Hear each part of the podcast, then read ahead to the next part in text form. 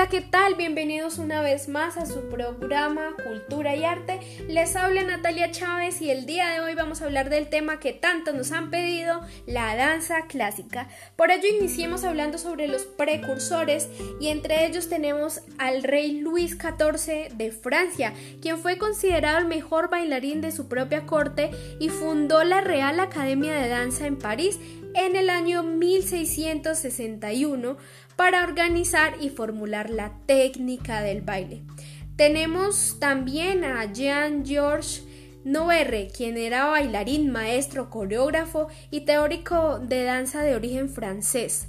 Él escribió cartas sobre las danzas y sobre los ballets quien los publicó en el año 1760, donde expresó sus conocimientos teóricos, los cuales influyeron al ballet, lo cual hizo que éste se fortaleciera y también tenemos a otros importantes, vamos a nombrar tres más, a Pierre Rameu, quien propuso la posición de los brazos a partir de la jerarquía y las posturas, a Pierre Becuchamps, quien propone la posición de las piernas, y a Jean Dauberval, quien empieza a hacer eh, obras emotivas. Y de allí aparece el ballet cómico. Y ya que estamos hablando de posturas, pasemos entonces a hablar sobre el plie y el relevé.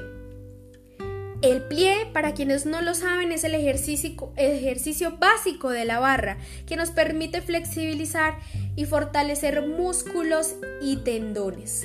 El relevé encontramos que es un movimiento que sirve también para fortalecer, pero este nos fortalece piernas, tobillos y pie y nos ayuda a desarrollar el arco del pie que es característico en los bailarines de ballet. Es uno de los primeros movimientos y fundamentales que se enseñan en esta técnica.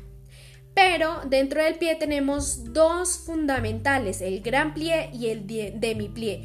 Cuando hablamos de gran plie, eh, hablamos con una flexión total de las rodillas que se ejecuta eh, normalmente en primera, tercera, cuarta y quinta posición y el de mi plie no se elevan jamás, jamás los talones del suelo y se suele ejecutar en la posición de inclinaciones de torso y espalda. Bueno, y hablando entonces de la parte del torso, hablemos de los movimientos que éste tiene. Dentro de ellos encontramos el suplé, que es la flexión del torso hacia adelante, el decote, la flexión del torso hacia el lado, el cambré, que arquea la espalda, y el ramacé, que es una especie de recogida donde están involucrados todos los movimientos del torso. ¿sí? Este tiene variaciones como el ramacé de Ors o de Dance. Pasemos a hablar un poco más allá ya de las posiciones ya técnicas de los brazos, que son eh, características buscando líneas suaves y redondeadas, sin olvidar la eh, utilización de las manos y los dedos. Dentro de estas posiciones encontramos la primer posición donde colocamos los brazos hacia abajo formando un óvalo. La segunda posición, los brazos se abren ampliamente formando una línea con los hombros ligeramente curvados. Tercera posición, brazos como en la primera posición tenemos uno y el otro como en la segunda posición, es decir, uno abajo, uno al lado. Cuarta posición, brazo curvado hacia adelante, va uno y el otro ligeramente hacia arriba, también curvado. Y la quinta posición encontramos los brazos eh, que se colocan hacia arriba formando un óvalo, se podría decir. Dentro de las posiciones básicas de los pies encontramos la primera posición donde los talones se juntan y los pies se giran hacia afuera hasta formar una línea. Segunda posición, en este mismo direccionamiento lo único que hacemos es abrirlo hacia un lateral para realizar un espacio entre ellas.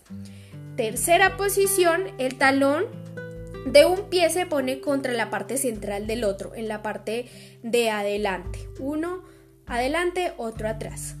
Y en la cuarta posición, los pies se cruzan de modo que el talón de un pie se encuentre eh, a la misma altura de los dedos del otro y viceversa. Y se deja un espacio entre los pies que equivale al largo de un pie aproximadamente. La quinta y última posición, eh, los pies se cruzan de modo en el que el talón de un pie toque el dedo del otro y viceversa. Eso es lo que encontramos en cuanto a esta parte técnica. Ahora hablemos un poco sobre la barra al piso, quien eh, es una técnica que se usa mucho en la danza clásica.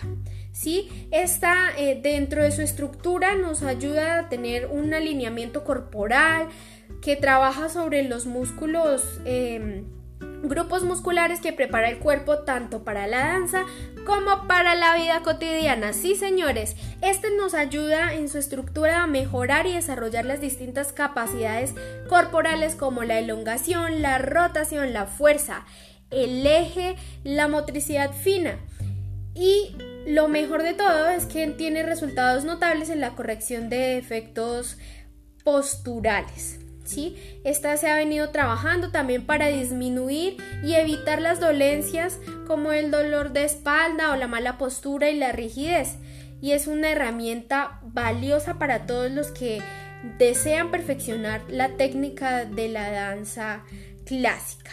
¿sí? Normalmente esta está destinada a los profesionales de la danza, del ballet, pero también se puede trabajar en contemporánea y en otras danzas para mantenerse en forma y fortalecer y conocer su cuerpo de la misma manera que lo hacen quizás todos los bailarines sin padecer las limitaciones que procede el estudio de la danza clásica.